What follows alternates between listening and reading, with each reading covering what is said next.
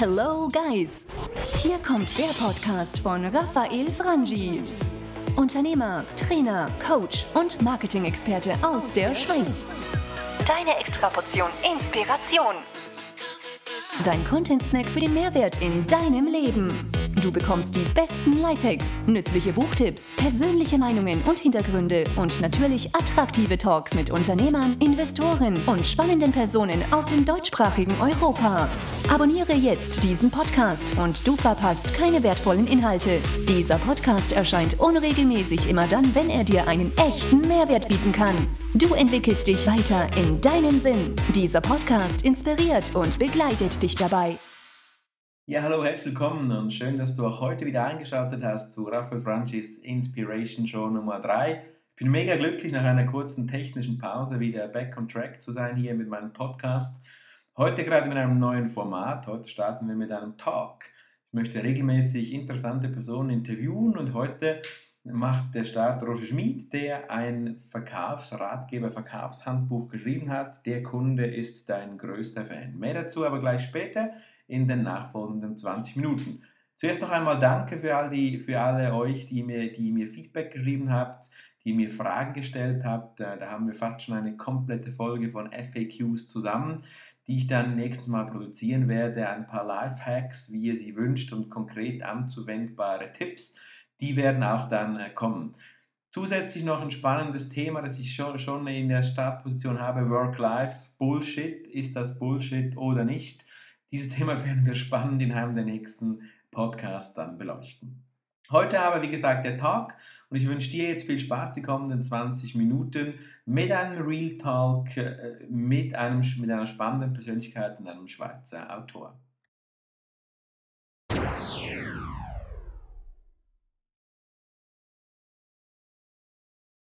Zusammen mit Roger Schmid gehen wir in eine Reise in den Verkauf, in die Servicequalität, ins Serviceangebot und schauen mal ein bisschen genauer hin, um was geht es denn im Verkauf und im Service. Roger Schmid hat ein Buch geschrieben, der Kunde ist dein größter Fan. Das kann im gängigen Fachhandel bestellt werden oder in den Show Notes von dieser Show. Ja, Roger, wir beginnen gleich mal so mit dem Thema die, der Inspiration, ja auch das Thema dieser Show, wo du da gerade an deinem Gerät zuhörst. Woher kam denn die Inspiration für dieses Buch? Du bist Unternehmer, du bist Coach, du hast verschiedene Mandate und jetzt schreibst du ein Buch. Wie kommt die Inspiration? Ja, wie kommt man dazu, ein Buch zu schreiben? Also bei mir war es so, ich ähm, war etwa 30 Jahre Angestellter und habe mich vor ja, dreieinhalb Jahren entschieden äh, für die Selbstständigkeit.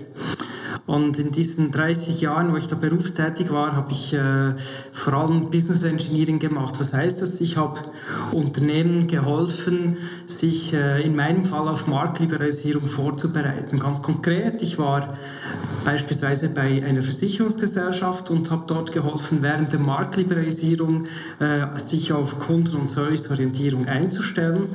Ähm, ich war dann bei der Telekom, wo sich der schweizerische Telekom-Markt geöffnet hat, habe dort mitgeholfen, den Kundenservice umzugestalten und aus Beamten kunden- und serviceorientierte Dienstleister zu machen.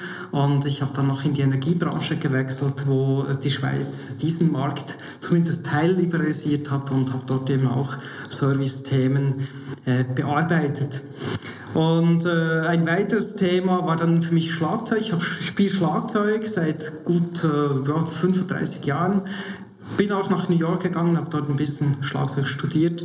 Für mich ist Schlagzeugspielen eben auch Service. Service äh, für die Band das ist die Basis. Zusammen mit Rhythm Section bilden wir das Fundament von guter Musik. Wenn wir es gut machen, dann tanzen und klatschen die Leute und äh, haben Freude an, an dem, was wir dort tun. Also auch dort eine Service-Dienstleistung. Und ähm, ja, mit der Selbstständigkeit kommt die Frage, was mache ich eigentlich, wofür stehe ich? Ich in meinem Fall habe mich dann eben für Kunden- und Serviceorientierung entschieden entschieden und musste auch irgendwie meine Gedanken sortieren und ordnen und habe mich da äh, eben dazu ähm, hinreißen lassen, ein Buch zu schreiben, um auch Ordnung da reinzukriegen und mich äh, mit diesem Produkt, das für mich auch ein Marketingmittel, äh, letztlich eben auf diesen Markt der Selbstständigkeit zu werfen. Okay, gab es vielleicht so diesen, diesen One Magic Moment, wo du während dem Buchschreiben oder vor dem Buchschreiben äh, eigentlich dein Thema, diese Serviceorientierung, bewusst gespürt hast oder vielleicht auch gemerkt hast, ja genau die tun das nicht, was ich da schreibe. Gab es so diesen einen vielleicht von so einem One Magic Moment, wo dir in den Sinn kommt, wo du erlebt hast in deinem Alltag vielleicht auch? Ja, One Magic Moment.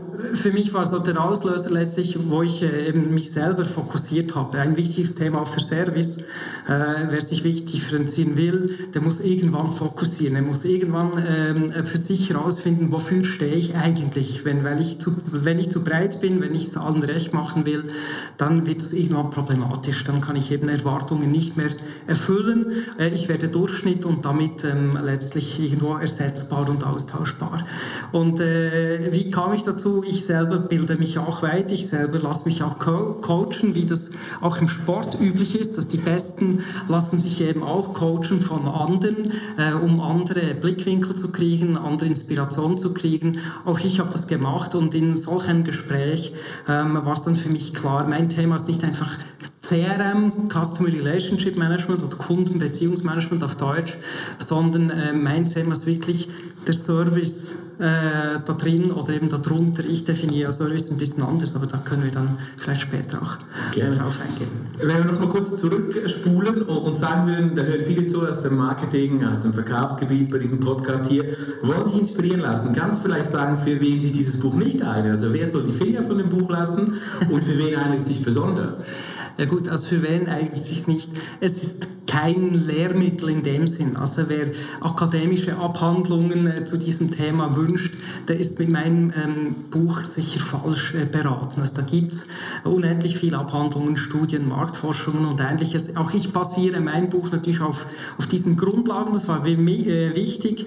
Äh, für mich war es dann aber eigentlich der, der, eigene Anspruch, dass ich eben genau diese akademische Sprache, dieses äh, für viele unverständliche Wissen auch in eine Form bringe, die, die dann eben für ein breiteres Publikum auch nachvollziehbar ist. Und darum äh, habe ich die Sachen dann sicher theoretisch ein bisschen beleuchtet, aber dann vor allem auch an Beispielen und an Anekdoten ähm, aufbereitet. Okay. Also so gesehen ist es vor allem für auch Leute, die vielleicht bisher keine Marketingausbildung äh, gemacht haben, interessant äh, oder die, die eben sich einfach äh, rund um dieses Thema Service und wie kann ich mich durch guten, besseren Kundenservice vom Wettbewerb abheben. Für all die ist das spannend.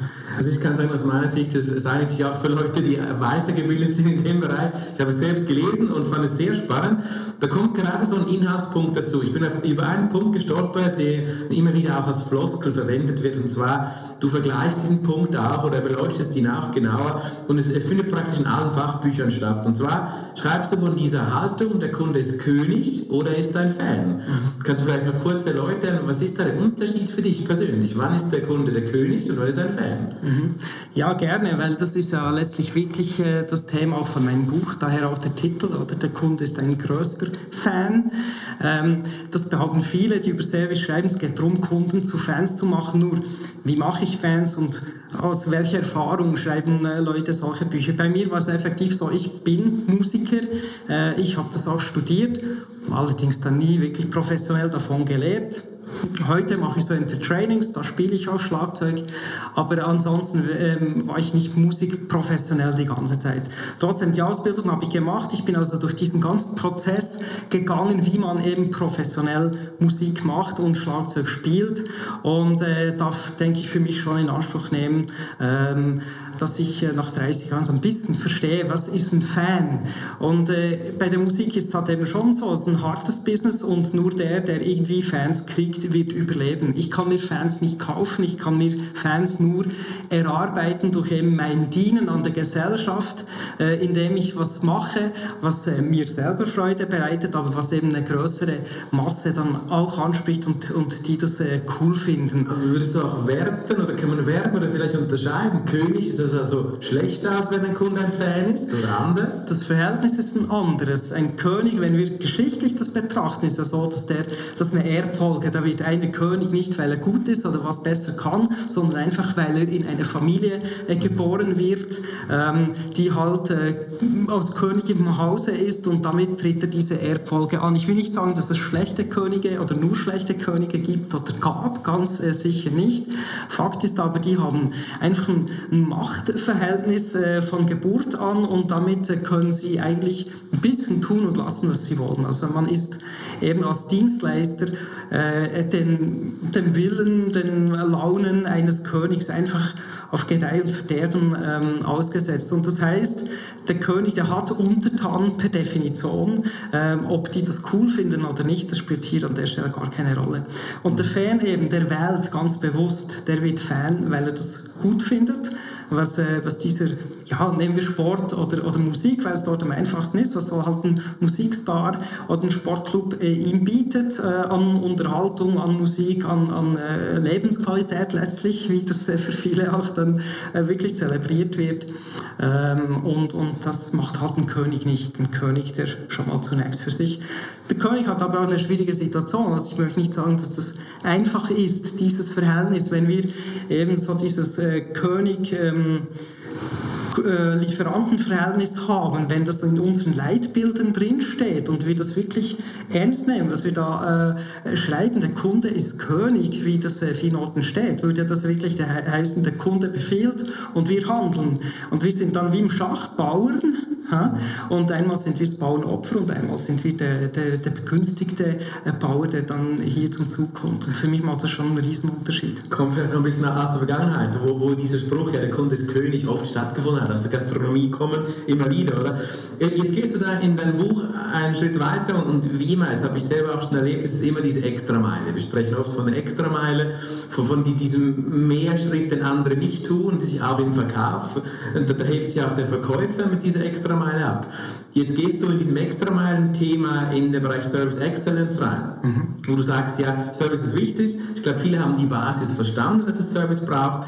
Und wenn sie jetzt aber noch die richtige Einstellung haben, nämlich der, der, der Kunde soll ein Fan sein, und dann noch die Extrameile gehen, kannst du ein konkretes Beispiel nehmen, irgendeine Branche, wo du vielleicht gearbeitet hast oder wo dein Kunde war, wo du sagen kannst, das ist so ein Beispiel für die Extrameile, wo, wo ich dann eben noch einen Schritt weiter gehe als Verkäufer. Gibt es ein Beispiel? Also vielleicht müssen wir zuerst die Extrameile definieren mhm. überhaupt oder auch Service Excellence. Was heißt Service Excellence? Service Excellence ist seit Jahren ein Schlagwort. Ja, wird oft verwendet in Zusammenhang mit Managementsystemen. Also ISO beispielsweise, EFQM, ähm, Six Sigma, andere äh, solche Sachen. Dort spricht man oft von Service Excellence. Und äh, dort geht es meistens darum, Qualität zu messen und Qualität zu verbessern. Hm? Oder wenn man äh, sucht nach Service Excellence in einer Suchengine, dann stolpert man oft und sehr schnell auch über ITIL, also das ist so das Service-Modell von Informatik und auch Telekom-Branchen, äh, die das anwenden. Für mich ist es nicht das, also Service Excellence oder diese Extrameile, das ist, ähm, das ist eben ganz entscheidend, wie äh, gehen wir mit den Erwartungen von Kunden um oder wie, ja gut Deutsch, managen wir Kundenerwartungen. Weil die Service-Mail oder diese Extra-Mail, das ist ja immer aus der Sicht des Kunden. Mhm. Und wenn ich dem also sage, hey, du kommst zu mir beispielsweise in ein Drei-Stern-Hotel, dann habe ich äh, gewisse Erwartungen an ein Drei-Stern-Hotel. Wenn ich äh, jetzt dorthin gehe und dann beispielsweise mit einem äh, Champagner ähm, begrüßt werde, dann würde ich das eben nicht erwarten. Mhm. Und dann ist es schon mehr. Das könnte schon die Extrameile Das könnte schon die Extrameile sein. Also mhm. es ist eben schon wichtig, dass ich kommunikativ diesen Unterschied auch mache und dass ich Erwartungen von Kunden ganz bewusst steuere und beeinflusse. In, in dem Zusammenhang finde ich noch spannend, diese Extrameile läuft nicht auch die Gefahr, dass die Extrameile irgendwann normal wird. Das heißt, wenn irgendwann heißt, dann im Drei-Sterne-Hotel, dann muss ich einfach ein Prosecco bekommen beim Einchecken und dann ist es eben nicht mehr die Extrameile. Gibt es nicht so eine, eine gewisse Werte, ähm, Entwertung von Extrameile irgendwann? Kann das nicht passieren? Absolut. Ähm, dass die Gefahr besteht in dem Zusammenhang und da kann man dann wirklich auch in eine Kostenfalle mhm. geraten. Es muss dann immer mehr tun. Genau, also es ist dann immer mehr und mehr und mehr. Der, der Trick daraus aus dieser Spirale äh, ist eigentlich äh, der folgende, dass man sich überlegt, immer mal wieder was anderes zu machen. Es geht darum zu überraschen. Hm? Und das heißt, Abwechslung ist hier wichtig. Es geht nicht äh, darum, Sachen eben zur Normalität zu werden und dann noch was Zusätzliches draufzupacken, was dann auch nicht bezahlt wird, sondern es geht darum, die Kunden immer mal wieder mit was anderem zu überraschen. Und was die Kunden dann erwarten, ist eigentlich, dass sie immer wieder überrascht werden mhm. und nicht, dass es immer mehr wird. Okay.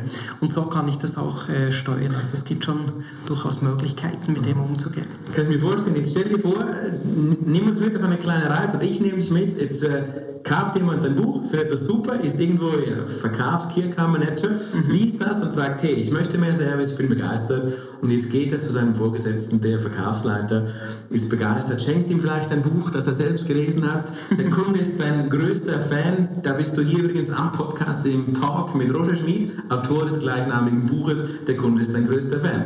Dieser Verkaufsberater nimmt das Buch mit, geht zum, zum Chef, zum Verkaufsleiter und gerät dort in diese Kostenfalle oder in eine vermeintliche Kostenfalle, dass nämlich der Verkaufsleiter sagt, oh, Kaltakquise, wir müssen verkaufen, Service ist jetzt gar nicht die Zeit.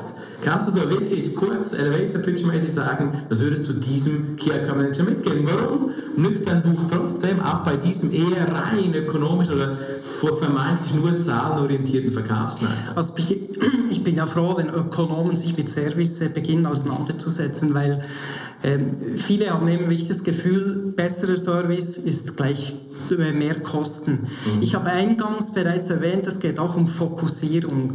Und wenn wir Service ernst nehmen, dann haben wir eigentlich äh, drei Ziele, die wir damit erreichen wollen. Das erste ist Einzigartigkeit, das zweite ist die Effektivität und das dritte ist auch die Effizienz, eben auch Kosten zu sparen, besser zu werden.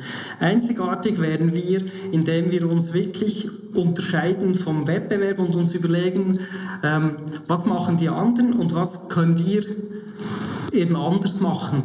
Best Practices wäre hier ein Stichwort, das vielleicht dahin passen würde. Viele kopieren nur, was andere gut machen. Sie machen dann den nächsten Schritt nicht. Also sie überlegen sich nicht, wie können wir das, was andere gut machen, anders machen. Mhm.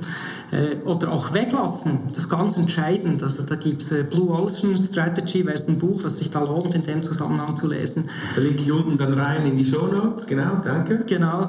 Ähm, wo eben immer die Frage gestellt wird, äh, was können wir besser machen als die Branche, was wollen wir weglassen, was wollen wir neu machen. Aber das ist ja gerade ein spannender Punkt, weil dann, dann stellt sich mir auch die Frage, wenn es ja ein Ökonom auch verstehen sollte, verstehen kann, warum findet das so in der Welt heute so wenig in all diesen Basisausbildungen, Bachelor, Marketing, Kommunikation oder Verkaufsfachleute, warum ist dort Service eben nicht höher gewichtet? Da spricht man noch von den alten Verkaufsplanmustern, die und Service ist einfach so ein Add-on on quasi. Warum ist dann das so? Gut, für viele ist Service meiner Meinung nach nach wie vor einfach After-Sales-Service. Okay. Mhm. Und für mich ist Service völlig was anderes. Äh, After-Sales-Service eben auch CRM, die ganze CRM-Philosophie-Geschichte, die da aufgebaut wurde, hatte immer diese drei Baustellen, Marketing, Vertrieb mhm. und Service. Das wurde aber nicht als Einheit gesehen und dass das miteinander vernetzt ist, auf jeden Fall, so habe ich es erlebt in meiner äh, Praxis, sondern das wurde prozessual gesehen. Eben zuerst kommt Marketing, dann kommt Vertrieb, dann kommt Service. Mhm. Für mich gibt es aber keinen Vertrieb ohne Service. Für mich gibt es auch kein Marketing ohne Service. Was ist die Aufgabe vom Marketing? Wir haben es vorher gehört. Das äh, Managen von Erwartungen. Wenn eben Marketing, Kommunikation das gut macht, dann kann Vertrieb und die sogenannten Serviceeinheiten, die können dann eben auch diesen äh, diese Erwartungen A erfüllen und B übertreffen. Und darum geht es letztlich. Und dann haben wir eben dieses Moment von äh, Begeisterung, wo eben was passiert, was ich so nicht erwartet hätte. Und das ist dann der Service von Marketing und Kommunikation beispielsweise auch gegenüber den internen Stellen, dass die eben die Kunden so informieren, dass da eine, eine Zusatznutzen dann wirklich im Serviceerlebnis auch tatsächlich passieren kann. Mhm. Auch in Sales Service, ich nenne das mal so, ähm, äh, muss stattfinden. Also was macht ein Sales eben gut, wenn er Service bietet? Er berät eben einen Kunden. Er äh, geht auf diesen Kunden ein, indem er zunächst mal zuhört, indem er zunächst mal probiert zu erfahren, warum ist er überhaupt bei mir. Ich finde das ganz ein spannender Punkt, auch wenn du sagst, und das ist meine persönliche Erfahrung, ich werde das Thema auch gerne in die entsprechende Weiterbildungsgremien in der Schweiz mitnehmen, weil genau das ist der Punkt. Es wird aufs After Sales reduziert, dort findet der Service statt und vorher nicht. Lass doch mal kurz zurückkommen und, und, und zwar zu deinem Buch, was mich immer noch wundernimmt bei Leuten, die ich in diesem Podcast interviewen möchte, sind so Tools, also persönlich. Ich meine, du hast gearbeitet, Du hast ein Buch geschrieben. Gab es da so ein Lieblingstool? Ich weiß, dass viele, die diesen Podcast hören, auch mit dem Gedanken spielen, ein Buch, ein White Paper, vielleicht die Vorstufe eines Buches zu schreiben. Kannst du uns da noch kurz mitnehmen und erzählen, gibt es ein Lieblingstool? Hast du das mit Post-its gemacht, mit äh, Evernote? Gibt es vielleicht ein Tool oder einen Prozess auch? Hast du, das sind für mich zwei Themen. Gibt es ein Tool oder einen Prozess? Empfiehlst du Leuten, die sowas machen wollen, sperrt euch im Keller ein oder geht auf eine Weltreise oder wie macht man sowas? Gut, wie macht man sowas? Ich denke, das, das macht halt jeder, wie es für ihn passt. Ich kann euch erzählen, wie ich es gemacht habe. Mhm. Äh, das Thema hat mich äh, längere Zeit beschäftigt. Habe mich etwa während drei Jahren mit, mit dem Gedanken äh, rumgetan, ein Buch zu schreiben. Was ich dann gemacht habe, ist halt, ich habe gesammelt. Ich war wirklich ein Sammler und ich sammle wirklich mit Post-its. ich habe effektiv Post-its äh, notiert, Gedanken festgehalten, URLs aufgeschrieben, Ideen etc. etc. Und mit diesen Post-its äh, bin ich dann ähm, wirklich in Klausur gegangen. Also wo ich mich dann mal entschieden habe... Du hast dich weggesperrt. Genau, wirklich. wo ich mich entschieden habe... Von 100 Post-its. 100, das waren äh, wahrscheinlich einige ja, mehrere hundert bis okay. zu tausend, ich weiß es nicht mehr. Ein Korb voller Post-its weggesperrt? Ich war wirklich, ich habe einen Korb voller Post-its, äh, zwei Harassen voller äh, Grundlagenliteratur und, und äh, Sachen, die ich ausgedruckt habe etc. Äh, habe ich mich eine Woche eingesperrt in Oberösterreich, habe mir dort eine Suite gemietet und habe dann wirklich pro, pro, Tag 13 Stunden geschrieben an meinem Buch. Also das ging, für mich ging das, ich, ich kann das, andere können das so nicht. Coole Resonanz. Ich glaube aber auch, was das ein bisschen aufzeigt, ist, dass eben diese Illusion, ich schreibe da mal schnell ein Buch. Ich meine, das sagst du auch mit dem, das geht nicht. Oder? Also, es braucht Zeit, du musst das planen und du kannst nicht irgendwie am Feierabend nebenbei ein Buch schreiben. Also das ist meine Erfahrung. Ich habe auch schon ein paar Anläufe dafür äh, genommen. Bis jetzt erfolglos. Ich beginne jetzt mit dem Podcast lieber. Aber genau das, so, das geht nicht nebenbei. Also das musst du... Also ich habe es probiert nebenbei. Ähm, ich habe mich dann entschieden, so geht es für mich nicht ich bin effizienter, mich äh, zurückzuziehen und dann wirklich fokussiert zu schreiben. Mhm. Das hat dann wirklich gut funktioniert. Ich habe dann gut zwei Drittel vom Buch so geschrieben. Wie viel Zeit braucht das? Wie viel Zeit braucht es, auch das für den Zuhörer spannend, von der Idee bis zum fertigen Buch? Gut, ich kann jetzt, ich beherrsche das Zehnfingersystem. Also ich kann wirklich denken und schreiben, das ist vielleicht bei anderen, die noch nach dem äh, ja, System Adler ähm, äh, tippen, vielleicht brauchen die ein bisschen länger. Also ich habe jetzt eben, wie gesagt, äh, etwa vielleicht reine Schreibzeit, vielleicht 200, 250 Stunden. Mhm. Ja, also das heißt, ich habe 200 Seiten, also ich habe wirklich eine Seite pro Stunde. Aber mhm. Vorbereitung, ich habe natürlich viel Zeit in Vorbereitung investiert. Ich habe eben gesammelt über Jahre. Ja. Ich habe Teilabschnitte auch schon geschrieben gehabt, muss ich fairerweise aussagen. Die habe ich dann einfach recycelt und, mhm. und äh, ähm, aufbereitet. Äh, ich habe natürlich auch während des Schreibens immer wieder mal Sachen nachgeschaut, dass ich auch eben Begrifflichkeiten vielleicht wirklich nochmal Wikipedia oder auch einen Duden zur Hand genommen und geschaut, dass ich das richtig mache. Mhm. Äh, den Aufwand habe ich schon gehabt. Was nachher auch kommt, ich habe das Ganze lektorieren lassen. Ich habe Layout, Lektorat korrigieren lassen. Das Zeug kam zurück, ich habe es wieder durchgelesen, ich habe es korrigiert. Also dieser Aufwand kommt dann eben auch dazu, dass dann nicht mehr inhaltlich wirklich schreiben, dass dann wirklich diese Überarbeitung und die nimmt dann schon auch gut und gern nochmal die gleiche Zeit. Aber das merkt man auch, oder? Also wenn du jetzt auch sagen kannst, ich nehme irgendeinen Ghostwriter, lass das schreiben oder kauf mir die, die Leistung sogar sonst irgendwo ein, aber das merkt man. Ich glaube, ein Buch, das wirklich geschrieben ist äh, von einer Person selber mit Recherchearbeit dazu, hat auch höhere Chancen, dann überhaupt von einem Verlag akzeptiert zu werden, weil danach kommt dann noch der Punkt, wie gehst du dann vor in der Publikation? Machst du irgendwie im Eigenverlag? Hast du jetzt nicht gemacht? Warum nicht? Also mir war es halt wichtig, auch für mich, oder? Ich habe mir gesagt, wenn ich ein Buch schreibe und das beim Verlag äh, runterkriege oder runterbringen kann, mhm. ähm, dann ist das eine gewisse Qualitätssicherung auch. Also dann weiß ich, okay, das ist nicht irgendwas, was ich hier geschrieben habe, sondern das findet eine breitere Akzeptanz und es passt eben auch in, in eine Buchreihe rein oder passt zu einem, zu einem Verlagshaus. Das war mir selbst auch wichtig, einfach eine, eine gewisse Absicherung zu haben, dass das da, was ich äh, schreibe, nicht nicht irgendwie hingespinst ist, sondern durchaus Potenzial. Also meine Erfahrung mit ein paar Autoren, wo ich sonst schon äh, sprechen durfte, da ist das Eigenverlag, oder? Das kommt irgendwie komisch an. Die Leute fragen sich, ja, findet er dann keinen Verlag, hat er kein Geld, warum, warum macht er das im Eigenverlag mit all diesen zugegebenermaßen tollen Tools, die es gibt für Eigenverlag, oder? Aber der, der Faktor der Seriosität, auch der Nachhaltigkeit ist definitiv mehr gegeben mit einem äh, Verlag. Ja. Genau, also wir sprechen über Service, wir sprechen über das Managen von Erwartungen. Ähm, ich denke, Glaubwürdigkeit, Vertrauen ist halt mit solchem Werk ein bisschen höher und anders gegeben, als wenn ich jetzt da irgendein mhm. E-Book äh, publizieren würde, was dann eben äh, nicht diesem Anspruch gerecht wird. Wir kommen so ein bisschen in die finale Phase dieses Podcasts. Du, der da gerade oder die, die gerade zuhören, sind im ersten Tag auch der Raphael Franchi Inspiration Show. Der Kunde ist ein größter Fan mit Roger Schmidt, der hier bei mir im Podcast-Studio sitzt.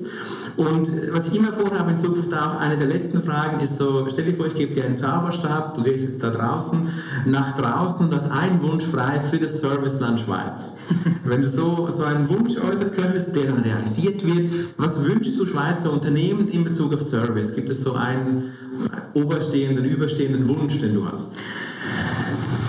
Ja, also ich denke, was, was alle besser machen könnten, ist zunächst zu fragen und zuzuhören. Mhm. Wenn ich also hier jetzt irgendwie diesen Zauberstab hätte und das Schweizer Land verzaubern könnte. Würdest du ein größeres Ohr mit besserem Zuhörsinn geben, oder sozusagen? Primär und eben die Leute wieder lernen, lernen zu fragen. Also wenn ich eben, ich kann ein, eine Person, wenn ich sie sehe, zwar kurz etwa einordnen, da gibt es auch Möglichkeiten, Menschenkenntnisse etc., aber danach muss ich relativ rasch mal zuhören. Ich muss herausfinden, warum ist er bei mir, was hat er für Interessen, wie funktioniert er, äh, um den dann wirklich eben beraten zu können, um herauszufinden, wie kann ich jetzt dieser Person am besten dienen. Da geht's, darum geht es. Service ist dienen mhm. und dienen kommt vor dem Verdienen, nach meinem Verständnis.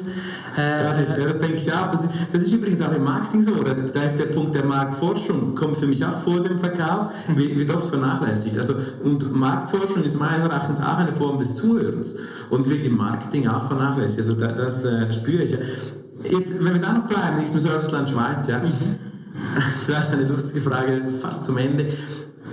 Ein Unternehmen, das nie von dir Kunde werden muss, was ist ein Vorbildunternehmen, wo du vielleicht sagst, hey, die haben schon diese Extrameile, da fühle ich mich wohl, vielleicht kennst du ein Schweizer Unternehmen, oder bestimmt kennst du eins, wo du sagen kannst, in der Schweiz jetzt, vielleicht kann auch ein deutsches sein, Deutschland oder Schweiz, wo du sagst, die machen diese Extrameile, die sind für mich top in Service.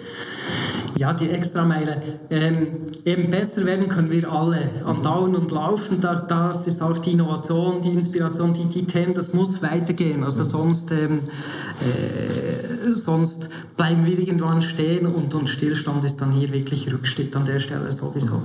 Ähm, was sind für mich gute Beispiele? Äh, eins, oder ich habe, glaube ich, beide wahrscheinlich vielleicht sogar im, im Buch erwähnt. Das eine war so eine Erfahrung, die ich vor ein paar Jahren gemacht habe. Das war ein Startup zu der Zeit, die produzieren Tische. Mhm. Tische. Also Holztische. Holztische, Massivholztische. Und die lassen die im Ausland produzieren, ähm, kommt dort günstiger, mhm. importieren die dann in die Schweiz. Äh, das Problem bei Tischen ist, dieser Produktionsprozess, der dauert lange. Mhm. Wenn man das richtig macht und das dann eben auch entscheidend. Das Produkt soll ja über Jahre ähm, Freude machen und dieses Holz, das muss trocknen. Nach jedem Arbeitungsschritt muss das immer wieder trocknen.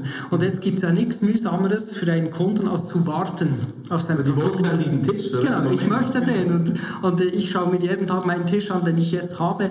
Ich weiß, ich habe einen anderen Tisch gekauft, nicht ganz günstig. Und am liebsten hätte ich den jetzt schon äh, bei mir.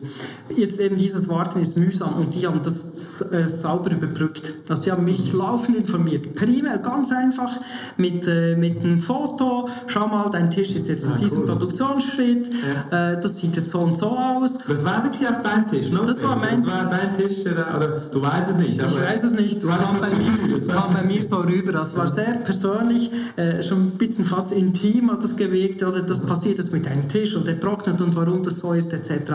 Fand ich genial, diese lange Wartezeit sauber überbrückt, dann sind die gekommen, die haben das in einer Viertelstunde zusammengebaut, sind wieder gegangen, alles war sauber, alles war weggeräumt, kein Karton, kein nichts zum Wegräumen und so weiter. Das war für mich ein Top-Service an der Stelle. Cool. Und das war ein Startup, das Das war ein Startup, die haben dort wirklich einen guten Job gemacht. Heute sieht man die in allen größeren Verkaufshäusern. Damals war es wirklich äh, kleine, kleine Werkstatt irgendwo im Seeland bei Bern. Ja, ein großes deutsches Unternehmen, was meiner Meinung nach guten Service bietet, ist Amazon. Mhm. Ganz klar, Amazon hat den Service automatisiert, das ist das Thema Effizienz. Eben guter Service muss nicht teuer sein, hochgradig automatisiert, mhm. hochgradig personalisiert. Es ist klar, wofür Amazon steht, was wir dort kriegen.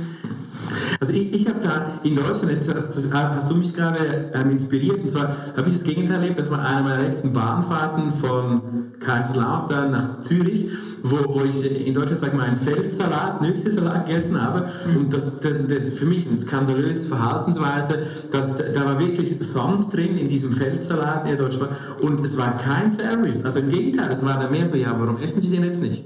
Ja, weil Sand drin hat, ja, eigentlich ist es uns egal. Also das war ein bisschen so und, und das in der Deutschen Bahn. Für mich jetzt kein gutes Beispiel. Vielleicht war es der Tag, vielleicht war es die Person, aber in dem Moment für mich kein gutes Serviceerlebnis. Ja.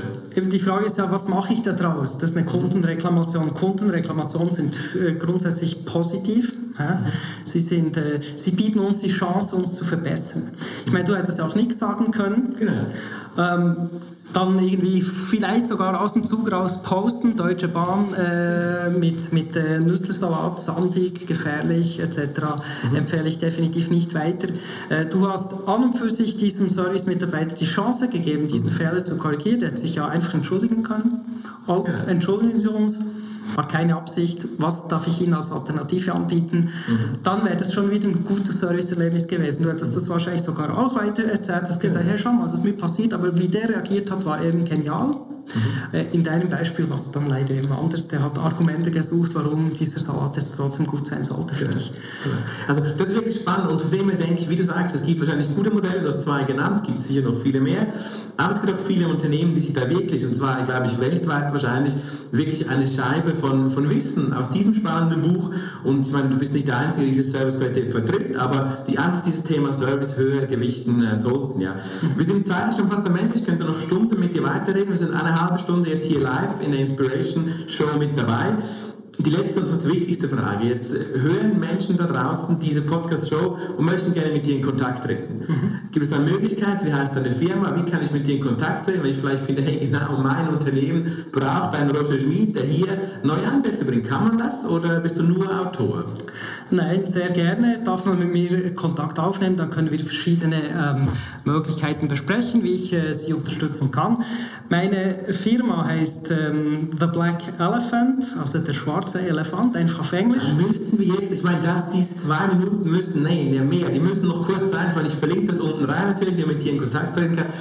Warum um alles in der Welt heißt eine Firma, die sich um Servicequalität kümmert, der schwarze Elefant? Also eben, er heißt The Black Elephant auf Englisch. Mhm. Ich kläre das sehr gerne auf. Danke für diese Frage.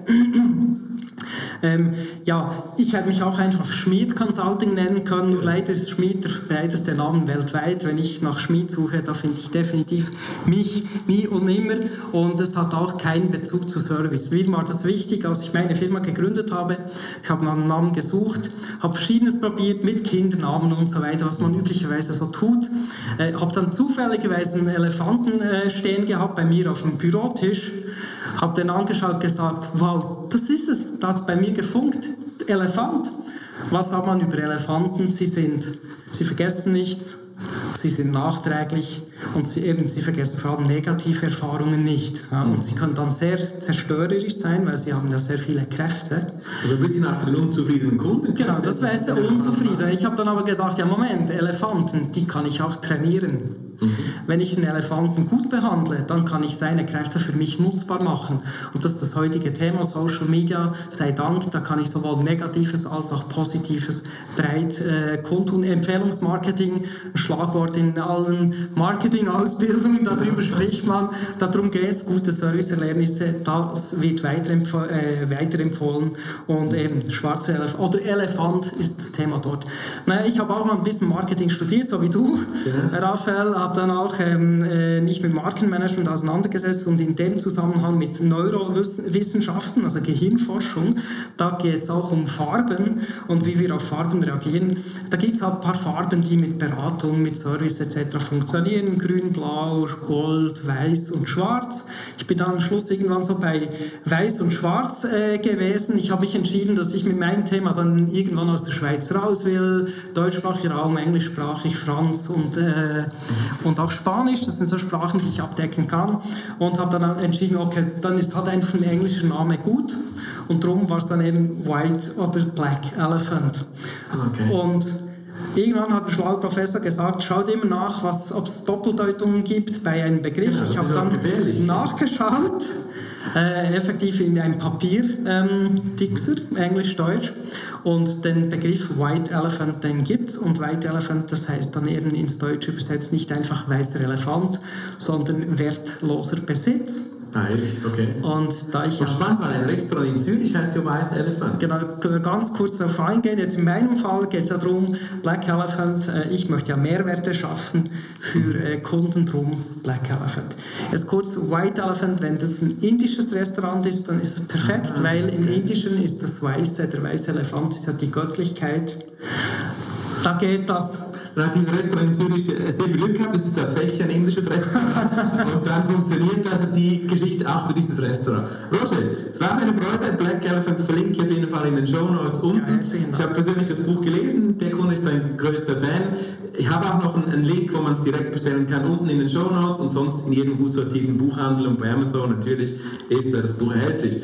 Habe mich gefreut, es war für mich eine Premiere. Die, die diesen Podcast abonniert haben, haben das äh, gesehen und ich freue mich, wenn auch weitere Talks diese Resonanz finden und äh, danke, dass du hier warst, Roger. Ja, herzlichen Dank, Raffi, und viel Erfolg mit deinem Podcast. Danke, wünsche dann eine schöne Zeit und vor allem viel, viele positive Service-Momente hierfür.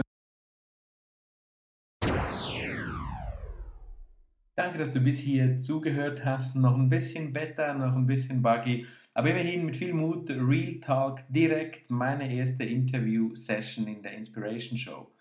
Freue mich, wenn du mir direktes Feedback gibst auf mail at diese Show gerne bewertest bei iTunes, Stitcher oder deiner Podcast-Plattform des Vertrauens. Weitere Formate, weitere Themen folgen. Freue mich, wenn du auch beim nächsten Mal wieder dabei bist. Wünsche dir bis dann eine spannende Zeit. Äh, goodbye und wir hören uns.